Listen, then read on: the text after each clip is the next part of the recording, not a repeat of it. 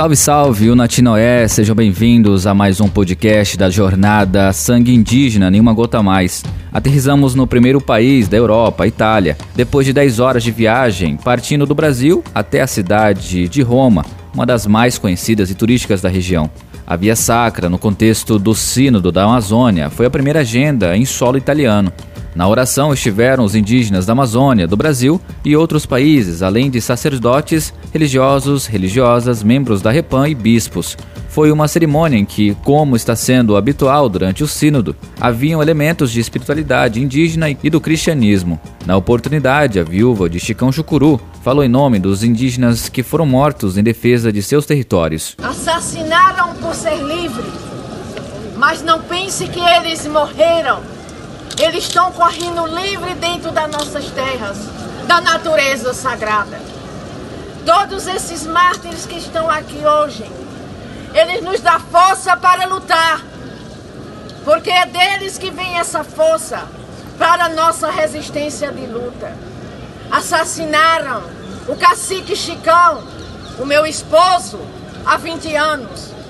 Mas a o nosso povo não desistiu da luta. Continuamos lutando e preparando a nossa juventude para a luta, que a nossa luta nunca vai parar. Oh, meus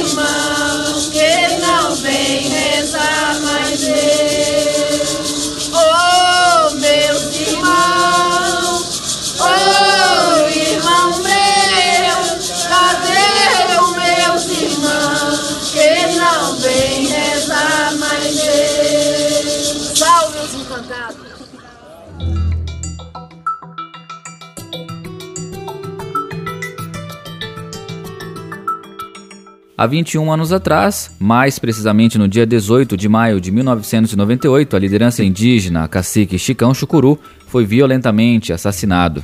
Entre os mártires homenageados estão Irmã Dorothy, Padre Simeão Bororo e o líder seringueiro Chico Mendes. E ainda falando sobre o Sínodo, Marcivânia, do povo Sateremaué, está como auditora do Sínodo pela Amazônia. Ela esteve em conversa direta com o Papa Francisco e conta como foi o diálogo. Meu nome é Marcivana Satere Maué, eu faço parte de um, da coordenação dos povos indígenas de Manaus em torno, COPIME, que é uma a organização que discute a pauta dos povos indígenas que hoje estão vivendo nas cidades. A COPIME hoje ela tem um trabalho muito significativo na cidade de Manaus. E e devido a essa, essa dinâmica, devido a esse trabalho, né, a gente foi chamado a, a vir aqui, o Sino falou dessa experiência que a gente tem tido como indígena buscando os direitos na defesa dos territórios também. É um momento, é um, é um, um diálogo aberto que a gente tem tido. E o Papa, o Papa Francisco ele está muito sensível às questões, muito preocupado também com a situação dos povos indígenas hoje na Amazônia, né? em questão do retrocesso dos direitos, aos ataques dos territórios.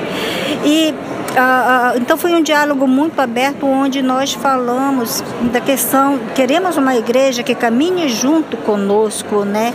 que apoie o nosso protagonismo nessa luta, caminhando junto a junto, respeitando a nossa forma de ser e de ver, a, a, a, respeitando a nossa espiritualidade.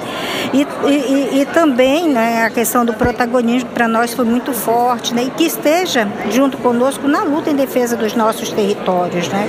Que hoje uma das estratégias nossas do movimento tem sido contar com essas parcerias muitas vezes que vêm de fora. Nós tivemos um momento, foi um momento assim de, de desabafo, de falar como é que estão, porque a gente na verdade são vários povos da, da Pan Amazônica, então é uma diversidade diferente, cada região é diferente, né? Na, na, nossa própria Amazônia brasileira, a gente vai encontrar diversas né, realidades. E cada povo teve a oportunidade de falar diretamente com eles sobre essa questão. Né? E ele muito apoiador, se colocando muito na, na colocando muito apoio às questões indígenas, de apoiar o protagonismo, de estar junto na luta. E isso é bom para nós.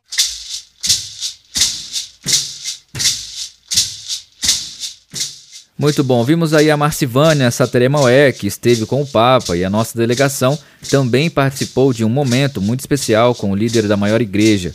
No domingo, eles estiveram na Santa Missa, celebrada pelo Papa Francisco, na Basílica de São Pedro marcando presença também com seus cocares e identidade marcante. Ao fim das agendas, também foi entregue uma carta da delegação para o Papa. O documento denuncia o governo brasileiro e a atual destruição da Amazônia e pede da instituição o apoio às populações que vivem na floresta e a defesa de suas vidas e de seus territórios. Logo após a Via Sacra, nossa delegação seguiu para uma agenda em diversos pontos de Roma. E quem traz as informações é Dina Mantuchá. Eu me chamo Dina Mantuchá. Estamos aqui no segundo dia em Roma, faz, cumprindo algumas agendas no Vaticano e, e iniciamos o dia hoje dividindo um grupo. Um grupo foi para Survive, cumpriu uma agenda lá de entrevistas e o primeiro contato também com a Survive. O Cretan e a Célia foram para Survive.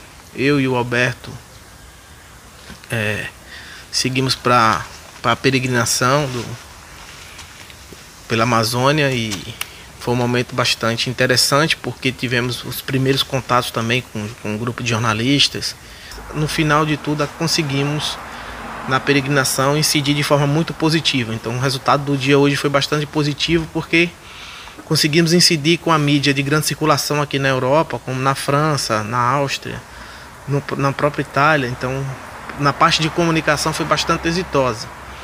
E por fim, finalizamos o dia numa conferência para repassar um pouco do que está acontecendo na conjuntura política no Brasil, Alguns apoiadores também se fizeram presente, a comunidade local também se fez presente e pudemos passar essa mensagem né, para finalizar o dia de hoje.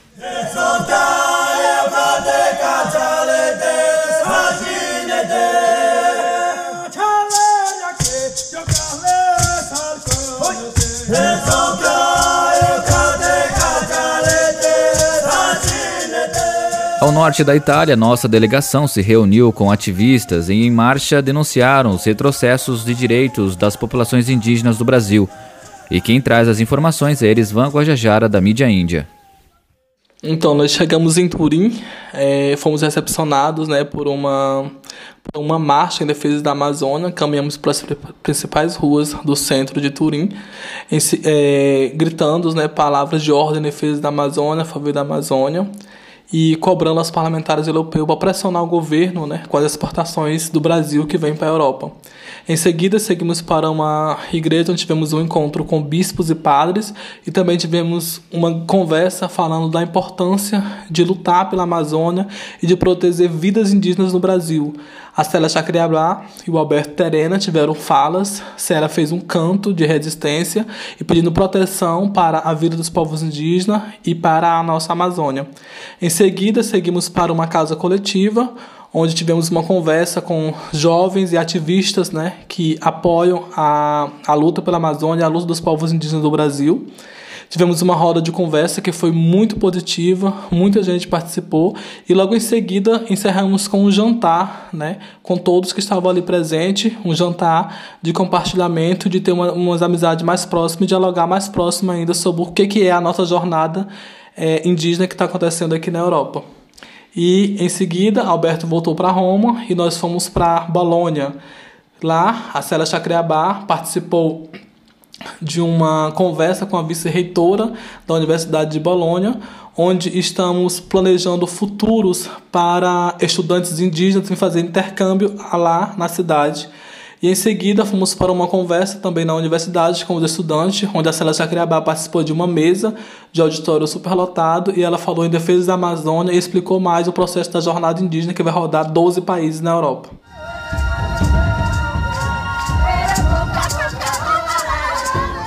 E a agenda na Itália foi muito relevante para nós e tivemos ainda uma avaliação bem positiva da passagem pelo país.